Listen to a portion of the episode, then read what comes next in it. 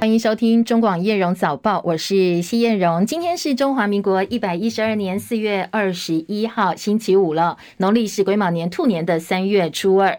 好，最强的春雨报道。不过昨天呢，中部地区雨势还蛮大，但是很可惜哦，好像像台南啦，或者是南部水库进账相当有限。那今天还有机会下雨哦，南部有没有机会水库再多一点点挹注呢？详细的天气提醒跟降雨的状况，线上连线请教的是中央气象局的预。预报员叶志军先生哦，那其实今天随着封面逐渐南移远离之后的一个情形之下，呃，虽然说台湾这边附近水汽还是稍微多一些些，然后可能都还是会有些下雨的情形出现哦。不过整体的雨势跟这个范围上来讲，其实跟昨天相比，其实是会趋缓许多一个状况哦。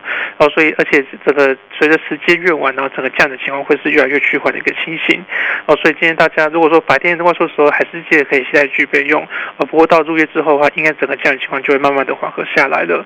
呃，至于在温度上来讲的话，因为是属于是吹东北风的一个环境哦，因此像是在迎风面的北部跟东半部地区，呃，这个呃天气上来讲是稍微比较凉一点点，高温上是都在二十二到二十六度。那在中南部的高温上就可以回升到二十八到三十度哦。呃，不过在各地的夜晚现实上的低温是在二十到二十三度哦，所以像是在中南部的日夜温差上来讲是比较偏大的。那也请早出晚归朋友还是要留意一下这个温度上一个变化。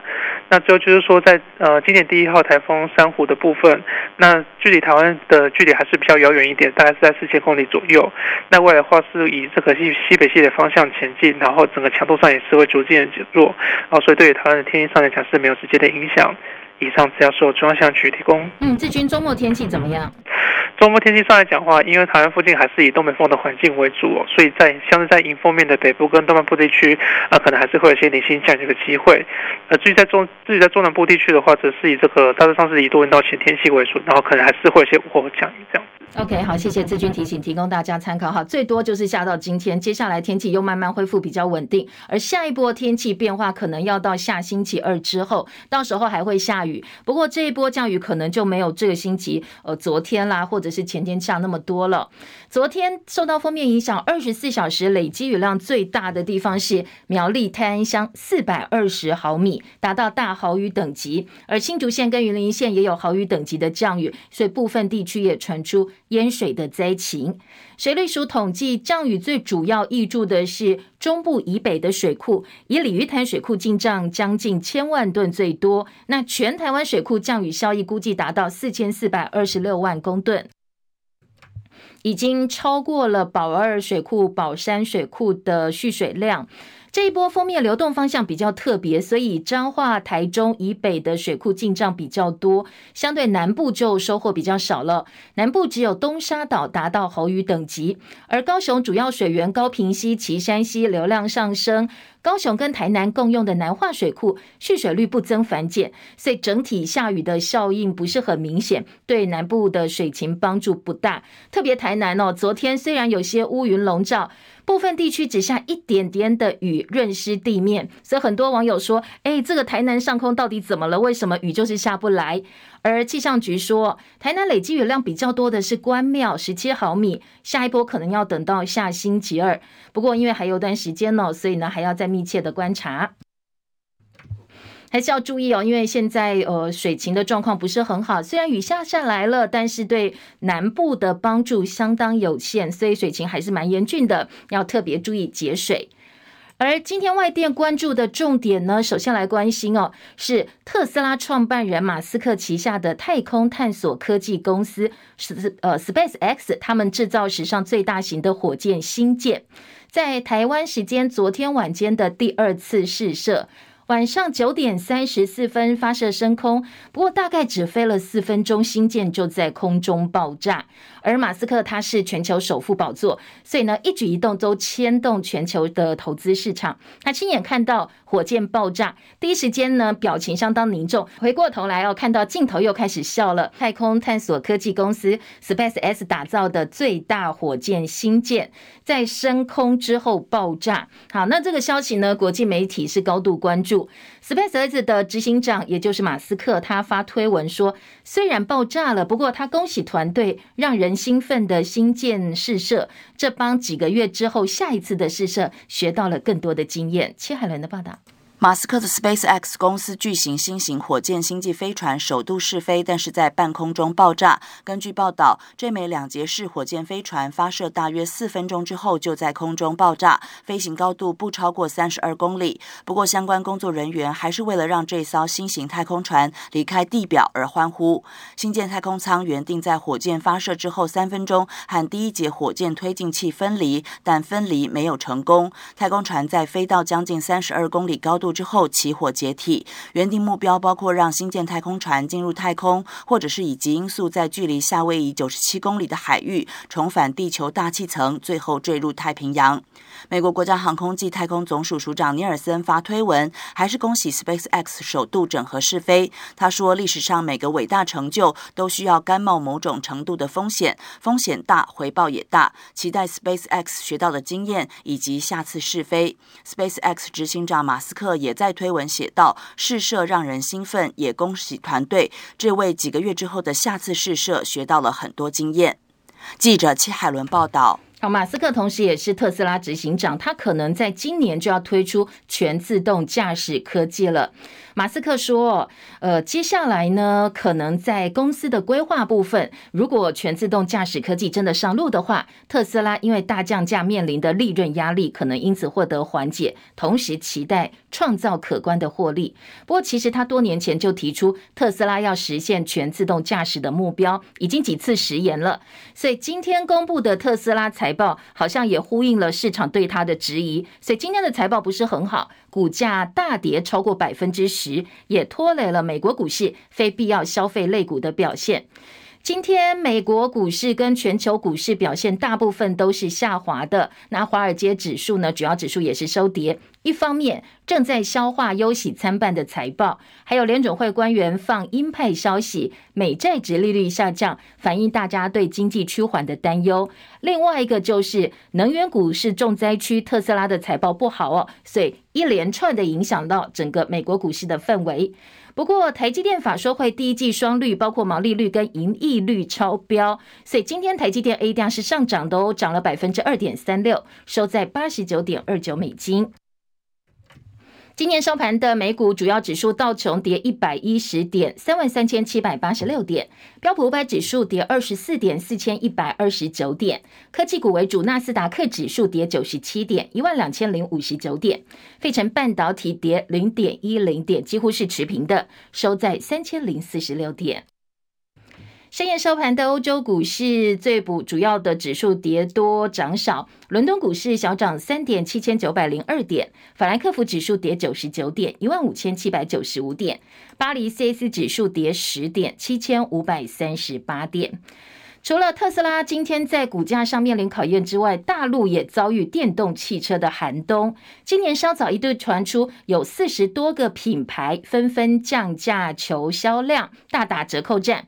最新的消息说，这种不景气在供应链当中已经蔓延开来了。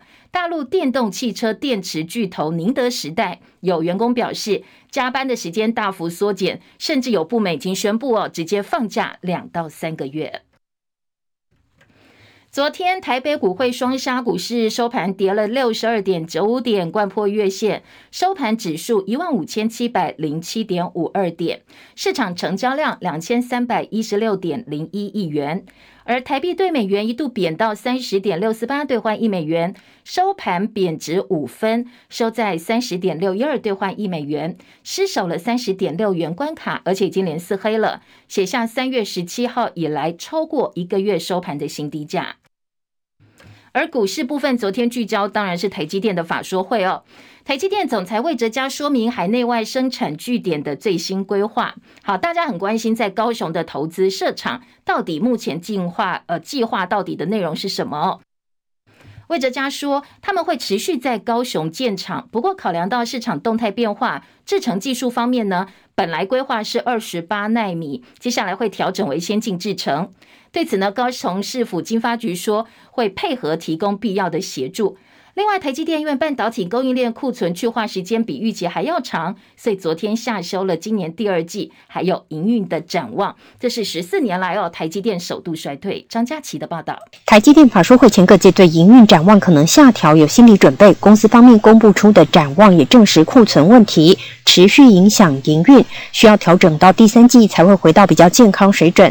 台积电预期第二季因为客户持续调整库存，合并营收介于一百五十二亿到一百六十亿美元之间，以新台币三十点四的汇率推估，第二季毛利率介于百分之五十二到五十四之间，营业利率介于百分之三十九点五到百分之四十一点五之间。台积电总裁魏哲嘉预测，全年半导体不含记忆体的成长率会呈现年减中个位数的百分比。晶圆制造产业预估年减高个位数的百分比，台积电全年营收成长预期降低到中个位数的百分比，但仍优于产业的表现。魏哲嘉说，台积电下半年业绩会比上半年好。Having said that, we believe we are passing through the bottom of the cycle of TSMC business in the second quarter. 排除汇率因素，台积电承诺长期毛利率百分之五十三可以达成。对于资本支出，维持原先规划三百二十亿到三百六十亿美元之间，没有调整资本支出，主要是考量基于长期结构性需求规划产能。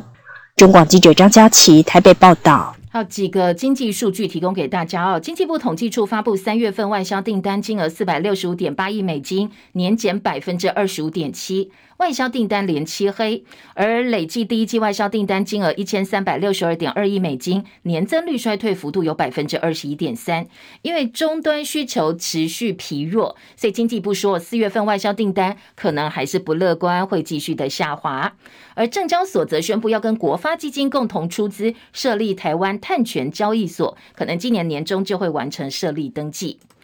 油价今年国际油价每桶下杀大概两块美金，三月底以来的新低点。最主要原因是市场担心经济衰退，冲击到了燃料的需求，还有美国的汽油库存增加的关系。纽约商品交易所西德州中级原油五月交割价下跌一点八七美元，每桶七十七点二九美金。伦敦北海布伦特原油六月交割价下跌二点零二美元，每桶八十一点一零美金。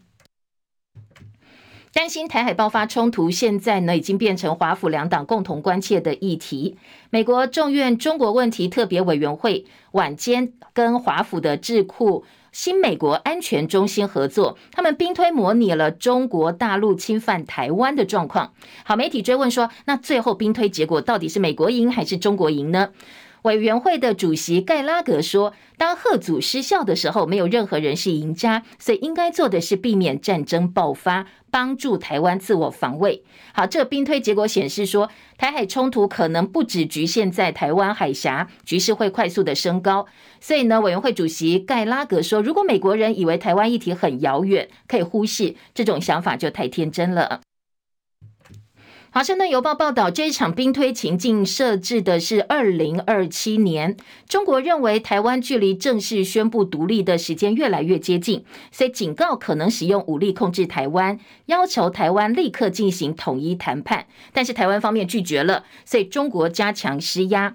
最后，中国国家主席习近平决定开战。好，这个兵推结果显示说，真的冲突发生之后，美国是没有办法补给台湾的。盖拉格说，兵推显示有必要在任何危机开始之前就采取行动，吓阻中共侵略，必须让台湾自己全副武装。所以，美国必须要加强生产长程飞弹，而企业也必须为经济影响做好准备。他说，美国应该致力强化区域的吓阻力量，因为吓阻失败的结果，台湾就会跟乌克兰一样付出高昂的代价。他证实说，现在美国还有大概一百九十亿美金的武器，我们买的武器要没有交给我们，没有交给台湾，所以他说，美国必须要解决这个问题，来积压这么久没有交付的对台军售，同时呢，必须要加强联合军事训练，增强这个区域的美军能力。好，这是兵推结果，跟美国中国问题特别委员会主席他的看法。法国总统马克宏日前结束对大陆的国事访问之后，对外表示说，欧洲要避免因为台湾议题被卷入美中冲突，欧洲不应该成为美国的附庸。后来被国际围剿，他就改口了，说，哎，当然台海稳定，他还是相当支持的。而在争议言论将近两周之后呢，马克宏跟美国总统拜登昨天通了电话。白宫说，两个人讨论了马克宏的北京行，同时呢，共同声明说，维持台海和平稳定的重要性，以及为了促进印太地区繁荣安全，必须要全力以赴支持乌克兰的基本立场。另外，拜登也跟欧盟执委会主席范德赖恩通了话。两个人针对日前范德赖恩的北京行也交换意见，那最后结论一样哦，是重申台海和平稳定的重要性，同时希望能够维持国际秩序、人权还有公平贸易的承诺。范德赖恩六号在北京会见中国国家主席习近平，谈到台海议题的时候，他特别强调。台海和平稳定具有至高的重要性，单方面威胁以武力改变现状是不可以被接受的。韩国总统尹锡悦下周一要到美国访问，先前他接受路透社专访时也提到了台湾问题。他说呢，台湾问题跟两韩关系一样，都是全球性的议题。他称韩国反对任何一方用武力改变台海现状。后来，大陆外交部发言人汪文斌批评尹锡悦的谈话。重申台湾问题是中国内政，不容他人智慧。韩国外交部立刻发声明回击说，汪文斌的说法严重的外交失礼，让人质疑中国的国格。好，这也是南韩政府相当罕见，因为台湾议题衍生的一连串哦，对大陆方面做出的反击。外界说，本来应该要讲究两国在国际场合言辞分寸的外交部，现在直接一来一回的唇枪舌剑，也是相当罕见。印碟大厂希捷被美国商务部重罚三亿美金，台币大概九十一点六亿。最主要原因是希捷呢被抓到，他们贩卖了高达十一亿美元，大概台币三百三十六亿元。的硬碟七百四十万颗给华为哦，那已经决定要缴钱了。美国五角大厦去年七月成立了一个全领域异常现象解析办公室，对空中出现的不明飞行物 UFO 展开调查。这个办公室主任寇克派屈克他说，美国政府在追踪六百五十多起的 UFO 事件，这个数目比今年先前公开三百五十起多了很多。但是到目前为止没有发现任何外星人的证据，所以他不排除有些。UFO 呢，其实是俄罗斯或中国大陆前技术进步的证据。他说，并没有明显证据啦，知道说，呃，俄罗斯、中国大陆在情报啦、在监视或侦查方面有对付美国的能力，但是确实有一些让人担心的风险存在。而美国国防部二月二号监测到大陆侦察气球飞越美国西部上空，两天之后被美国空军击落。北京说这个气球是一个民用科研无人飞艇，因为不可抗力因素，所以才会误入美国领空，指责美国过去一年来在中国上空非法放了超过十个高空气球。当然，美国白宫方面也否认了北京的指控。而昨天有台湾民众向我们的军方反映说，哎，他们好像也看到了不明的飞行物、不明的气球，所以非常的紧张，说这是不是中共派来监测的一个工具呢？昨天国防部在晚间做了回应，说其实哦不要紧张，这个是国军跟气象局长期合作，探测即时高空气压、气温、风向还有风速这些资料。执行的高空气象探空的气球释放，他们每天都会在新北新店、在马公、在绿岛等处实施。所以民众看到的时候不要紧张，这是观测气象用的。嗯，下个礼拜天四月三十号，巴拉圭就要举行总统大选投票了。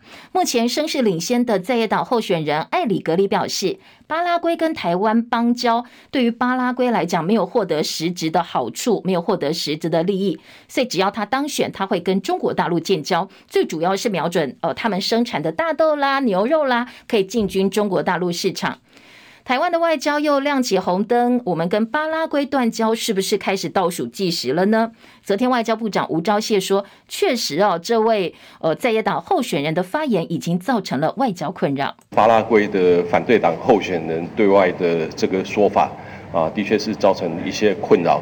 但是我们在巴拉圭的同仁跟各个政党之间，跟各个阵营或是各个候选人之间啊，有非常密切的联系。呃，巴拉圭跟我们已经有很久的这个关系，呃，这个关系也是非常的巩固。那我们会尽全力来维护我们跟巴拉圭之间的邦交。还在努力当中。而台湾民众党主席柯文哲在美国访问，美东时间十九号到约翰霍普金斯大学演讲。有大陆学生问柯文哲说：“中方在两岸交流的时候一再强调九二共识，那你柯文哲要用什么样的政治基础进行两岸之间的交流呢？”来听听看哦，柯文哲的回答。很多人说这是语出惊人的。九二共识在台湾已经污名化，结果这香的大便、漂亮的大便，问题它也是大便呢。中华人民共和国是中国唯一合法代表，那台湾是中华人民共和国一部分，恐怕这才是大陆要的完整的九二共识。你要说九二共识就是一个中国，我现在就可以告诉你，我也同意啊。没有很清楚的讲出，那你的道理内容是什么？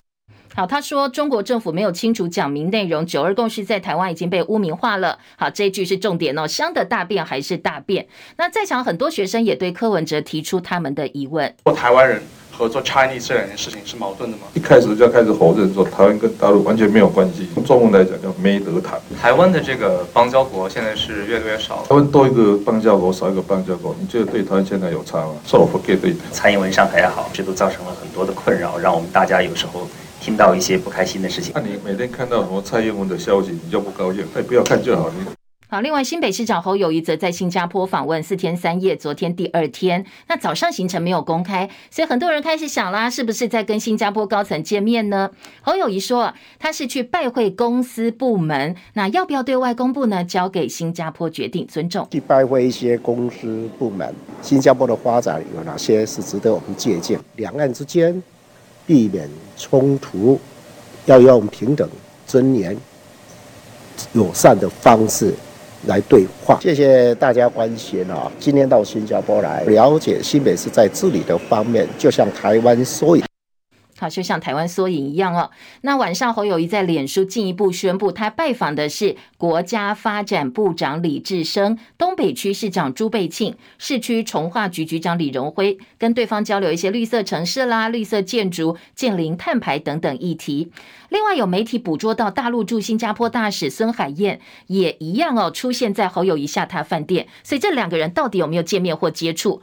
侯友宜方面说完全没有见面这件事。郭台铭呢？鸿海创办人，他也在备战二零二四总统大选，刚刚从日本回来。昨天晚间拜访的是高雄绿营传统票仓三民区，跟投入第五选区立委选战的国民党议员黄柏林见面。那郭台铭说，黄柏林是有关怀力、有行动力的民意代表，所以他帮他帮选跟跟这个选民拉票。很多人说，这一次呢，郭台铭到高雄去，又去传统绿营的票仓，是要深入敌营。而昨天晚间呢，还有部分国民党的里长也出席了郭台铭的参会。昨天，资深媒体人虞美人宣布以无党籍身份参选台北市中正万华区的立委。我二零二四年参与中正万华立法委员选举，我的本职还是无党籍。如果你问我是什么党籍，我宁可说我是万中选一党。我有非常多优秀的从政从政朋友。他们都在不同的政党里面，他们也都是我所敬佩的立法委员。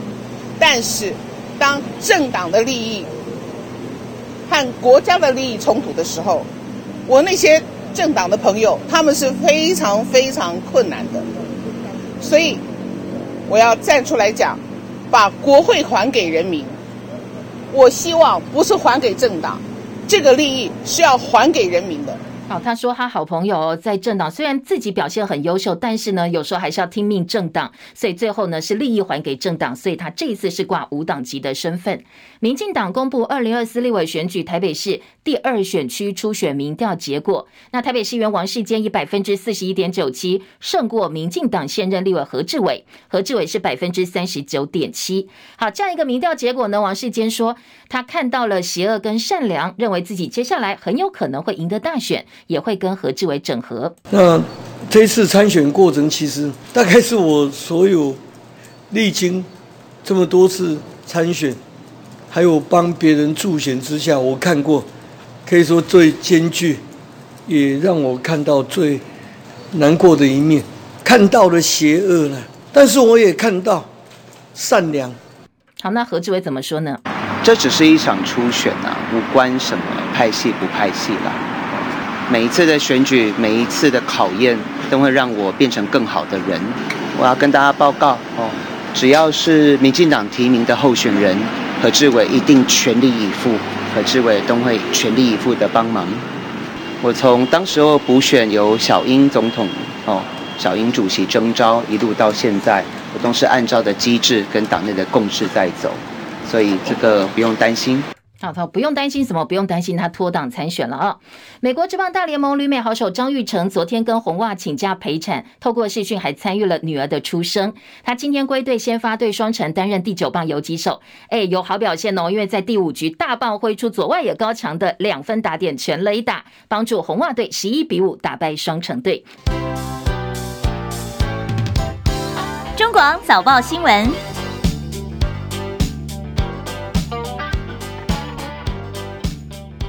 啊，再来关心今天综合性报纸跟财经报纸头版头条跟内页的新闻焦点。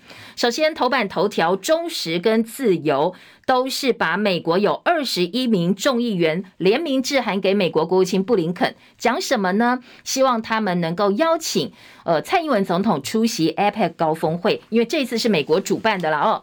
自由时报在大标题部分直接告诉你，哎，这个是呃。议员哦，他们的国会议员联名致函给布林肯，当然《中国时报》一样差不多的内容。而《联合报》今天的头版头条则是台积电高雄厂现在呢不是撤厂，而是从本来二十八奈米改为是先进制程，营收下修十四年来首见衰退。而《中国时报》头版下半版呢，对于台积电高雄厂改为先进制程，则是有一些观点在这一则报道当中哦。引用蓝营立委的说法来质疑说，什么叫做改为先进制程？说法太笼统了。质疑说，现在台积电恐怕会沦为民进党的选举工具。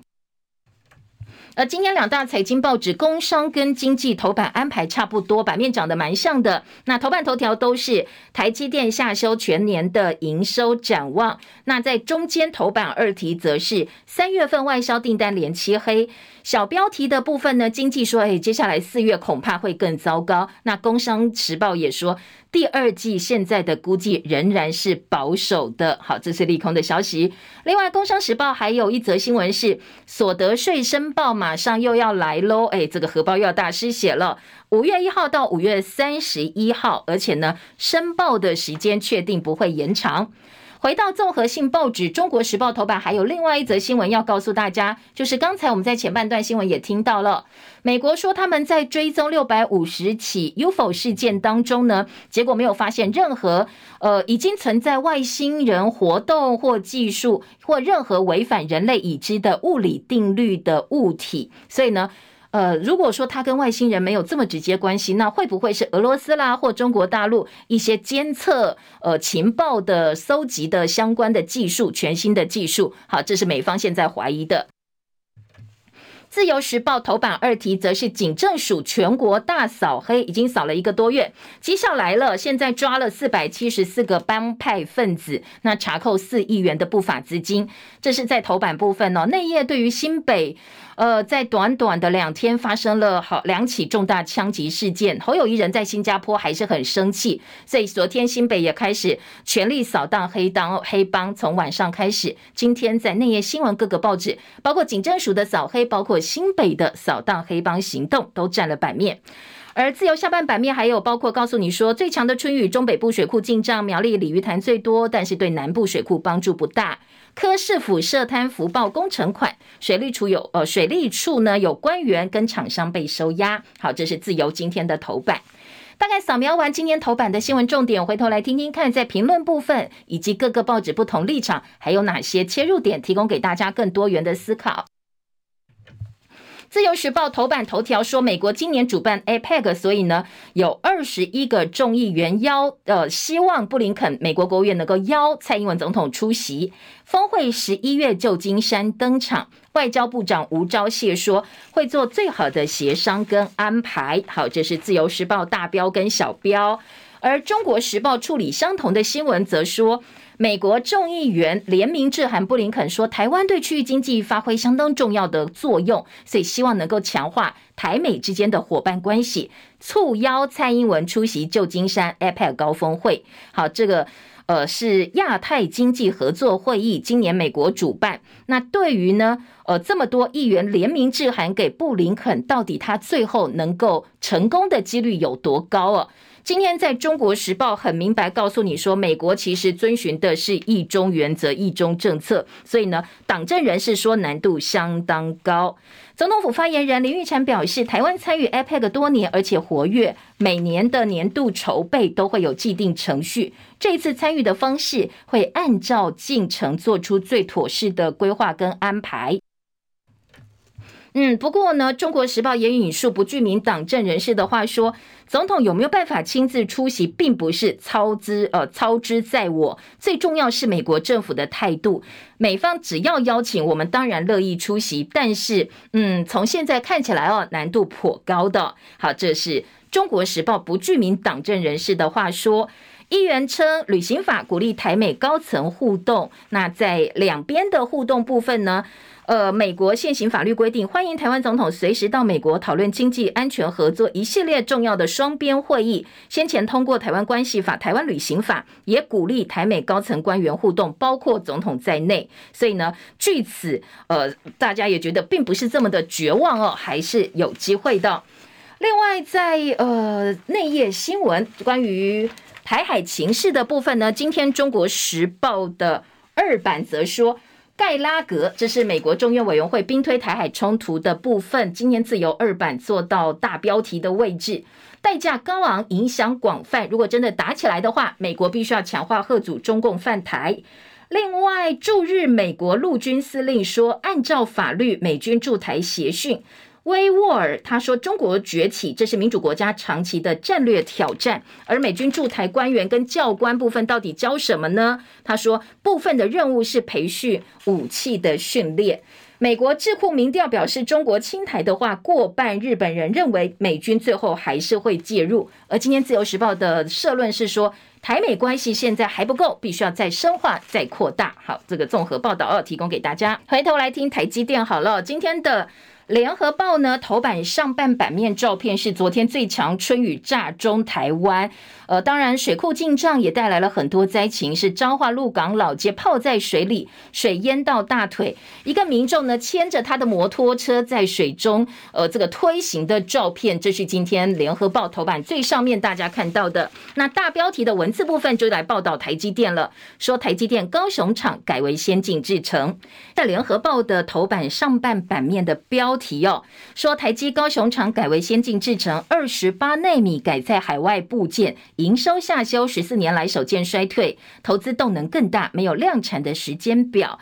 特别强调，为什么会从二十八奈米改为所谓的先进制程？是因为呢，呃，这个现在规划已经不一样了，所以呃，厂房设备都必须要重新设计。美国亚利桑那州跟日本厂还是预定二零二四年量产。欧洲厂就是德国厂，正在接洽当中，会按照客户的需要、政府的支持水准来评估哦可能性。以后不排除会循跟日本车用晶片客户合资的方向来进行。另外，电价调涨也可能会影响到台积电全年的毛利率，所以这个部分呢，他们也纳入评估了。好，这个是联合报。另外，《经济日报》说，终止十三年连续的成长，台积电下修今年的展望，半导体景气更保守，本季盈利率面临百分之四十的保卫战，ADR 利空出尽，反而还是收红的。而《工商时报》则说，呃，台积下修全年营运展望，美元营收估计衰退百分之一到百分之六。不过第一季营运优于预期，所以台积电早盘上涨。好，各个报纸对于昨天的法说会。都给了一定版面哦，而内页新闻方面呢，今天的自由时报放在八版，说意大利愿意舍去大陆的一带一路，退出一带一路，只要跟台湾半导体合作就好了，因为想要求晶片。学者说备忘录只对中国大陆具有象征意义，在意大利执行几乎是零。一切的这个后续到底会怎么走哦？今天的自由时报也说还要再等他们的总理拍板才会知道。而中国时报今天的二版也是台积电，说台积电调降全年的营收目标，最主要大陆疫后需求还是疲软，那库存去化延到第三季，资本支出维持不变。分析师说看谁需要谁。其实分析师说，台积电如果延后到美国扩产的话，或许也是一个可能的方式。台积电向美国政府寻求一百五十亿美元的晶片厂补贴，不过呢，反对部分美国提出来的附加条件。外界说哪有这么好商量？美国态度也很硬哦。而台积电则回应，我们都还没有做最后决定。半导体分析师陆行之说，呃，这个案子确实没有这么简单。不过他的解方是，那你台积电就延后扩产呐、最后看谁要谁嘛。哦，谁最后忍不住，最后呢就会退让了。好，这是哦，当然分析师的看法哦。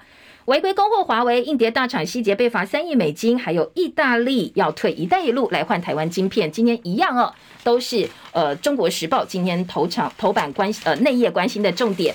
那头版则是说台积电不撤高雄厂，今天中时引用的是国民党总召曾铭忠的看法，说马上二零二四大选就要举行了，不要呢民进党把台湾的重要厂商都玩弄在股掌之间，当成选举工具。在哪里设点要尊重厂商的专业判断，不是说，哎，呃，你去高雄设厂，好像看起来资本支出没有变，但是好像接下来的筹设方向变，这么笼统，到底是因为不能够撤，呃，非不得已只好留下来，所以改变了一些说法呢？还是真正经过专业的评估？今天在中国时报有一些质疑。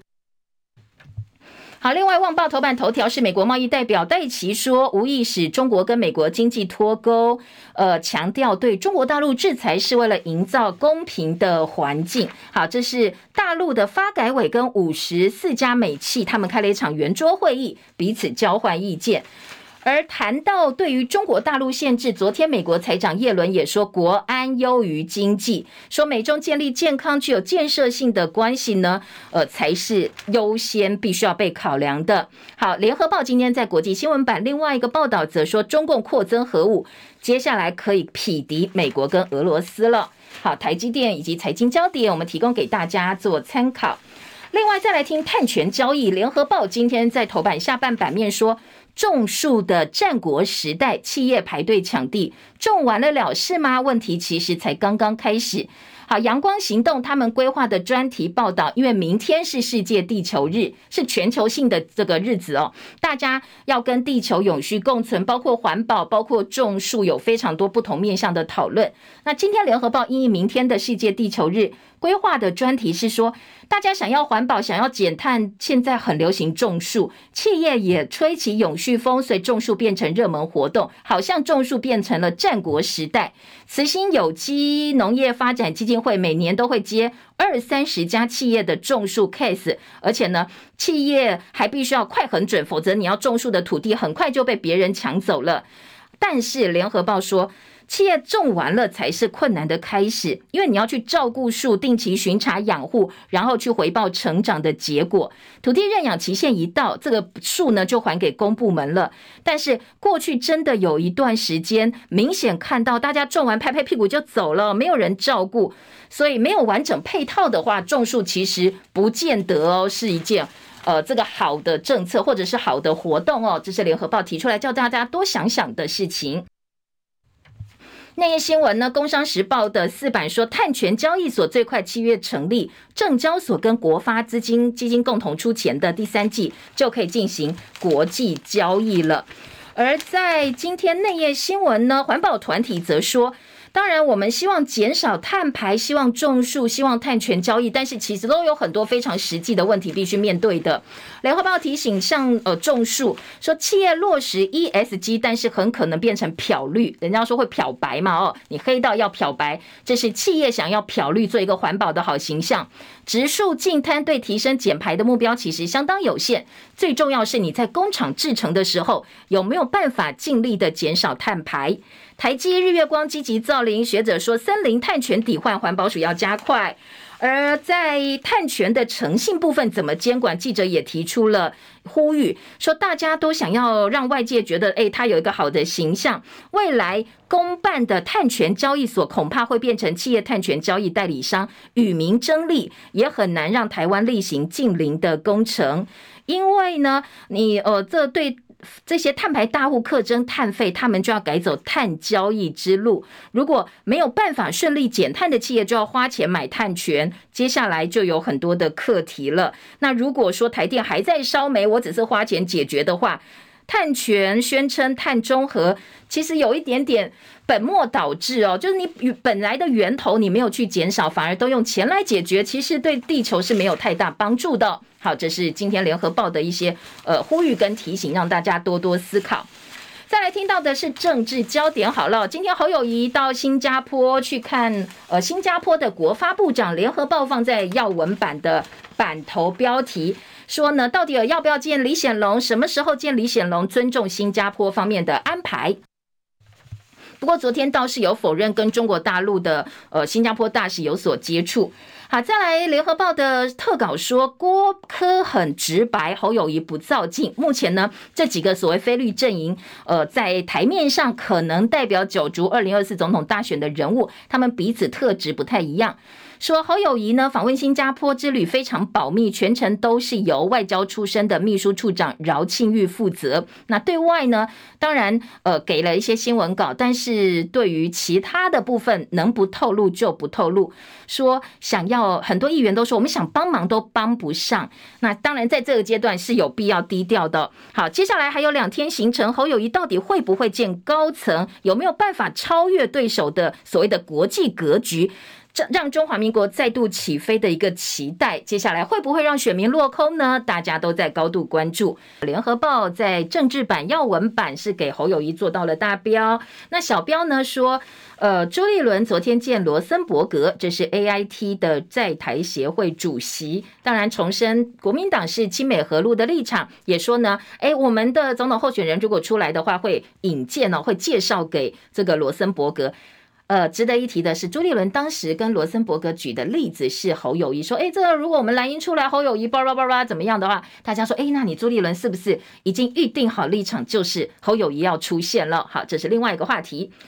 柯文哲自曝见过美国国安会成员，以及呢，呃，在今天的《中国时报》说。”呃，在拉拢年轻选票部分，赖清德因为现在绿已经定于一尊了嘛，他开始要深耕他的选票可能的对象了。昨天是到呃这个民进党国际事务部跟青年发展部举办的全国高中职国际知识竞赛的现场去拍宣传影片，还跟高中时玩在一起，高中生呃高中职生玩在一起，所以希望能够让自己呃形象上变得更年轻化哦。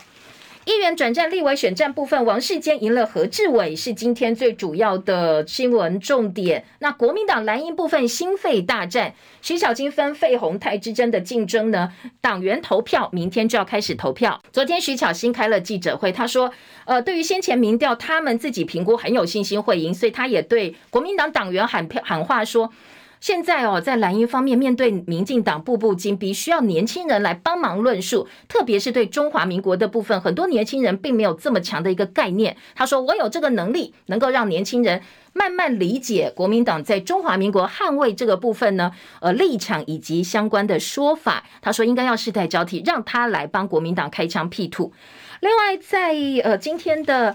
治安的焦点部分，《自由时报》头版中间版面是警政署大扫黑，内页就是聚焦在新北市。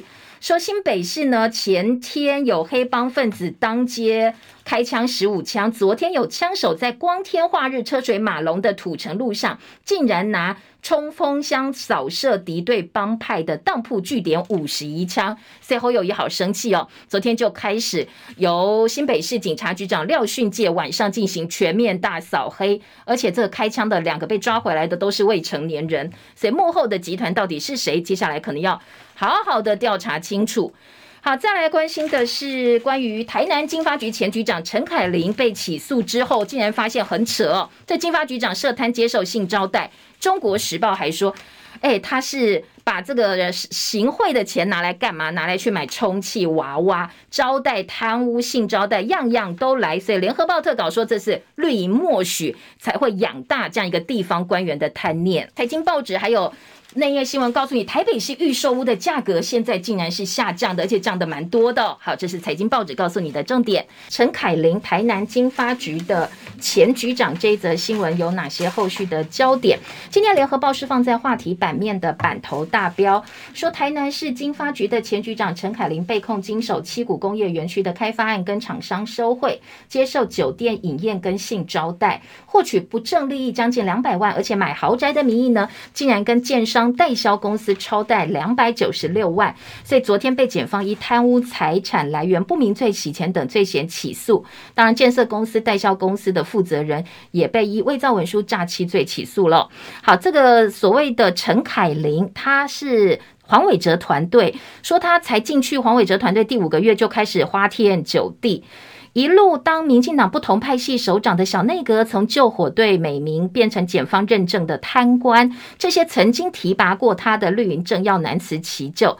早年他说自己是立委分身，后来说他代表市长，所以绿营难道从来都没有听过这些风声吗？一路默许他到现在，那现在是不是应该要负责任呢？好，这是联合报特稿部分提出来的质疑。联合报在文教版则是告诉大家，现在四大抢学生，暑期转学考的名额大幅增加，大缺额时代新战场，学生有另外一次选校选系的机会。当然，学校抢新生也拼命要把旧生留下来。少子化的情情况之下呢，各校当然在招生部分，除了新生之外，抢救生、抢这转学生也很重要。所以，一百一十二年暑期转学考简章陆续公布，很多老牌私校转学考名额大幅增加。东吴大学大二转学考名额从去年七十七个增加到三百零五个，好，七十七大幅增加三百零五。世新大学五十五增加为三百五十六，最主要是去年大学缺额史上最高，所以私校把这个缺额挪到转学考，希望尽量能够招好招满，他们也有财务压力，所以呢，转学考变成缺额时代第二回合的战场。那考生当然比较容易流动，那私校也担心自己的学生会流失，所以大家都各出奇招哦。教团担心大校会变得越大，小学校会变得越小，转学考酿成学校的 M 型化。呃，顶大当然不受缺额影响，台大、政大转学考名额还是不多，竞争强度高，但是相较来讲，私校就比较压力大了，所以要去抢学生。今天的联合报把这个问题呢点出来哦，要大家好好的思考。防 ChatGPT 代笔，招联会提三大对策。申请入学二阶资料要上传，避免影响到公平性，所以提醒大学注意说，哎，这些资料上传到底是不是 AI 机器人代笔的？大学可能要自己想办法去稍微呃过滤一下。自由时报说，今年大学申请入学第二阶段审查资料上传马上就要开始了，所以呢，招联会特别发文提醒学校要遵守三重二不原则，所以掌握审查资料重点，加强甄试项目等三大重点。AI 生成的内容很难有个人色色彩、个人特色，很多呢，大概有一些原则，所以希望大学或各校系特别注意，还提供一些范本，说，哎，你们可以看一看，这些可能就是 ChatGPT 这些 AI 生成的最主要的一些呃模式哦，大家小心。昨天淡水公寓火警，八一家八口四个人死亡，最后说可能是神明间呐、这个神龛的电线起火酿的祸。旅宿变贵，花莲观光旅馆上涨，涨幅超过七成。一般的旅馆嘉义县涨最多，所以很多人都跑到国外去。现在护照超难办，每天都挤得满满满，因为很多人说。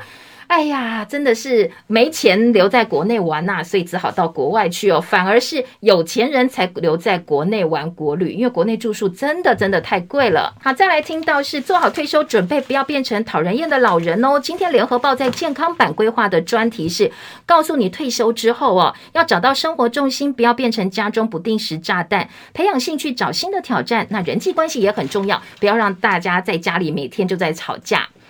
全球稻米遇到二十年来最大短缺，二零二三年全球稻米可能出现二十年来最严重短缺，价格上涨。现在说，特别是占全球稻米消费九成的亚太地区可能会大受影响。好，这个是今天的外电，另外的一则新闻也提供给大家参考。再来听的是，呃，当然张玉成他今天早上打出全垒打，因为他刚刚生小孩，所以很多人说“抓包紧谁刚好”这个这一句话呢，应用在张玉成身上，果然是呃证实了。我们时间到了，谢谢大家收看收听，周末美好顺心，下周见，拜拜。